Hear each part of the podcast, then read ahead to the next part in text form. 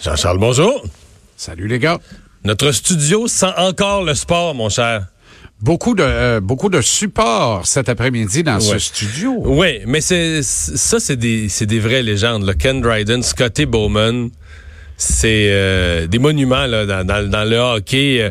Pour les partisans de Montréal de mon âge, tu es un peu plus jeune que moi, je pense. As-tu connu l'édition 76-77 où tu t'es raccroché un peu ben, après? Ben, écoute, j'étais j'étais tout jeune. Là. Disons que c'était à une époque où Ma grand-maman me sortait des bras de Morphée euh, toujours avec la même phrase. Et je le dis comme ça parce que c'est vraiment ça, c'était toujours avec la même phrase.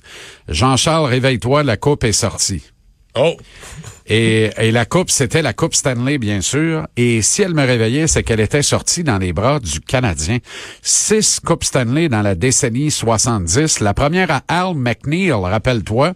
Les cinq autres à Scotty Bowman, qui en a finalement remporté neuf à titre d'entraîneur-chef dans la Ligue nationale parce qu'il a récidivé plus tard avec les Pingouins de Pittsburgh et aussi avec les Red Wings de Détroit. Imagine 29, ans, 29 ans, et ça, juste ça, entre la première et la dernière. Donc, sur trois décennies, il a gagné des Coupes Stanley avec un jeu qui a quand même changé, le style de hockey. Puis c'est le type doit s'adapter puisque il a l'air, écoute, il a, a, encore l'air du même âge qu'il y a 86 ans. Il a l'air exactement du même âge qu'il était derrière le banc du Canadien en 1977, je te jure.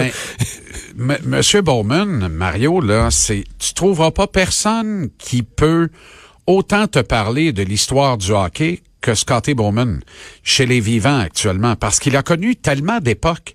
Lui a connu l'époque à six équipes, évidemment, euh, et il a vu donc apparaître, il a vu passer la Ligue nationale de 6 à 31 équipes. Je dis 31 parce qu'il est encore payé par des équipes de la Ligue nationale de hockey, les Blackhawks de Chicago, notamment. notamment. où son fils est directeur général, son fils Stan, euh, et il est conseiller spécial. Alors, mariage parfait entre trois choses la passion, euh, euh, l'ardeur au travail et aussi euh, la confidentialité. Scotty Bowman, c'est pas un individu rah-rah. C'est pas ce qu'on peut appeler life of the party. Par contre, il possède une quantité d'informations qu'aucun ordinateur ne possède sur le hockey, sur l'histoire du hockey de la Ligue nationale. Mais Ken Dryden, dans son livre, dit qu'encore, quand il est à sa maison en Floride, il était à, pour une cinquantaine de minutes, je pense, de Tampa Bay, du, uh-huh. de l'amphithéâtre. Il va voir le match. En revenant chez eux, il regarde, il a vu ce match-là, il regarde les autres matchs, un peu les, résumés, les statistiques. Le lendemain matin, il regarde les statistiques de tout ça. Il y en note certaines des statistiques qu'il fera plus dans des cahiers. Fait qu'il est encore au courant de tout ce qui se passe avec tous les joueurs dans toutes les équipes, qui va bien, qui va mal, à 86 ans. Là. Alors, la passion et le travail et ça va de pair. Il est passionné par ce sport, mais il travaille plus dur que quiconque, même s'il est jugé inactif à 86 ans, tu comprends? Mm. Mais il est encore tellement utile. Et, et un homme comme ça, un gars de la valeur de Scotty Bowman, tu te demandes comment il a bien pu quitter l'organisation du Canadien. Comment c'est arrivé ça? Je comprends qu'à un moment donné, il a voulu coacher ailleurs et qu'il n'y avait plus de place derrière le banc du Canadien pour lui. Est-ce que c'est une raison pour ne pas, une fois sa carrière de coach terminée, le ramener dans l'organisation? Là, il est trop tard. Hmm. On est ailleurs complètement. Mais c'est le genre de gars qui aurait jamais dû quitter une organisation comme celle du Canadien, Mario. Quant à Ken Dryden, sais, il est beaucoup question de président des opérations hockey dans des équipes de la Ligue nationale. Encore là, dans le cas de Ken Dryden, il est peut-être un peu trop tard maintenant. Mais Dieu qu'il aurait pu, lorsque cette mode a été initiée, ben, il aurait pu être le candidat de choix d'un Jeff Molson ou d'un George Gillette à l'époque pour être le premier président des opérations hockey de l'histoire du Canadien parce que lui aussi a une passion extraordinaire sur le match, sur la game du hockey. D'ailleurs, le match, probablement le meilleur ouvrage sportif à ne jamais avoir été écrit. Là, j'avance dans le dernier ouvrage de, de Monsieur Dryden, celui euh, euh, concernant Monsieur Bowman. Et écoute, je le savoure là, de page en page. Vraiment, la qualité de la plume de cet homme homme-là, c'est affolant, là, affolant. Euh, c'est un homme de lettres, un homme de mots, de grande culture, d'une grande profondeur, d'une grande rigueur aussi au niveau de la recherche et à l'examen des faits.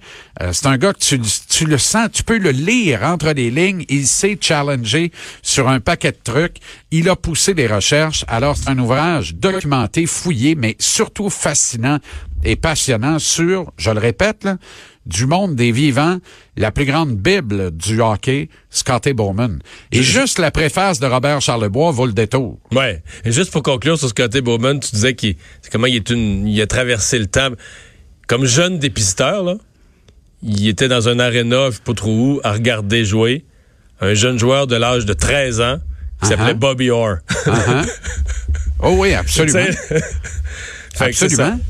C'est Absolument, mais, mais tu sais, les, les, les, grands hommes trouvent une façon de faire croiser leur chemin. Là.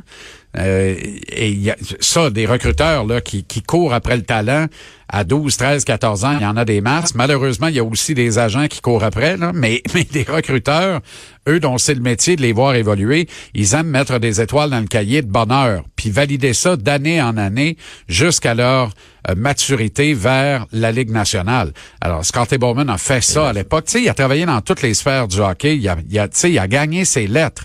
S'il n'y avait pas eu une blessure, peut-être qu'il aurait été un joueur actif, blessure grave à la tête. Peut-être qu'il aurait été euh, euh, actif comme joueur dans la Ligue nationale de hockey. C'est le seul rêve ou à peu près qu'il n'aura pas euh, concrétisé, mais était-ce un rêve aussi grand que celui de diriger dans la Ligue nationale? Lui qui avait une fascination pour des personnages comme Toe Blake et Dick Irvin notamment. Moi, je pense qu'il a, il a réalisé pleinement ce qu'il voulait accomplir.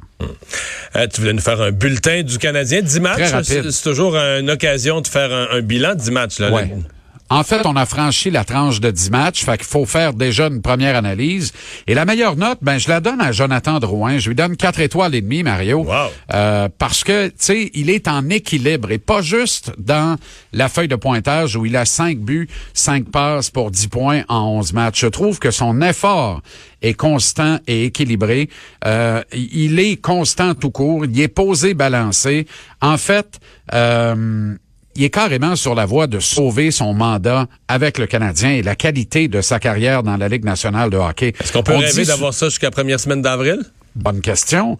Bonne question. Seul Jonathan Drouin a la réponse, mais je pense qu'il aime ce qui lui arrive au point de continuer, au point de persévérer, puis de continuer d'investir sur lui, dans le fond.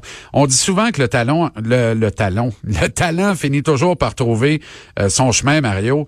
Ben, il était à peu près temps que Joe Drouin télécharge Waze sur son application mobile parce que ça marche. Il a enfin trouvé son chemin. Mention honorable à Yoel ou Jawel Armia, un vrai bijou, ainsi que Jeff Petrie, à qui je concède quatre étoiles et à une demi-étoile, la pire note du Canadien est dévolue à Tipol Biron. Fait pas plaisir de dire ça. J'adore ce garçon-là. Une demi-étoile seulement. Il est pas là du tout. Il est mêlé comme un jeu de cartes. Il joue sans autorité, sans enthousiasme. C'est un garçon qui est troublé que l'on a sous les yeux et qu'on vienne pas me dire qu'il est au sommet de sa forme. Clairement, il ne l'est pas, surtout mentalement. Et moi, j'investiguerai plus profondément dans le cas de Paul Biron parce que depuis qu'il a été mis KO en mars hein. dernier par Mackenzie Wigger des Panthers de la Floride, il n'est plus le même et ça ne se limite pas à dire il a toujours pas marqué un but depuis ce knockout de Mackenzie Wigger, il est carrément dans les faits plus le même. Il n'y a plus d'explosion, n'utilise plus sa rapidité comme autrefois, ne parvient pas à provoquer des chances de marquer en désavantage, à être une menace à court d'un homme, comme il l'était. C'est comme ça qu'il a obtenu un contrat à 3,4 millions de dollars par année. Comme ça, il en marquant 20 buts ou mieux à deux saisons de suite pour un gars qu'on a récolté là au vidange des Flames de Calgary, laissé pour compte au balatage. C'était sensationnel comme histoire, mais là, ça ne va plus du tout.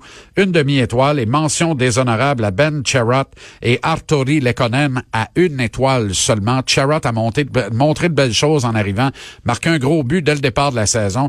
Et là, ça périclite à vue d'œil. Claude Julien l'a replacé avec Jeff Petrie à l'entraînement en Arizona aujourd'hui en vue du match de demain. Est-ce que ça va tenir et est-ce que cette fois-ci sera la bonne? Permettons-nous d'en douter, mais de l'espérer vivement parce que là, faudrait pas que Cherrott devienne un nouveau cas Carl Osner pour le directeur général Marc Bergevin. Ça fait pas de bien au bilan d'un directeur général, tout ça.